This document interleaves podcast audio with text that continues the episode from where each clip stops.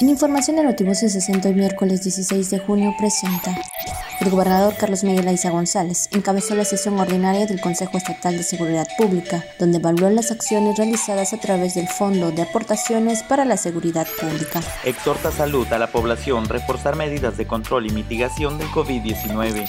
Legisla el Congreso a favor de los trabajadores para que no firmen documentación en blanco.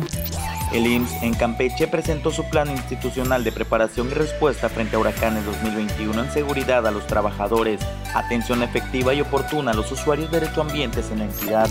Hoy jueves 16 de junio, Día Mundial de las Tortugas Marinas. Motivos es 60.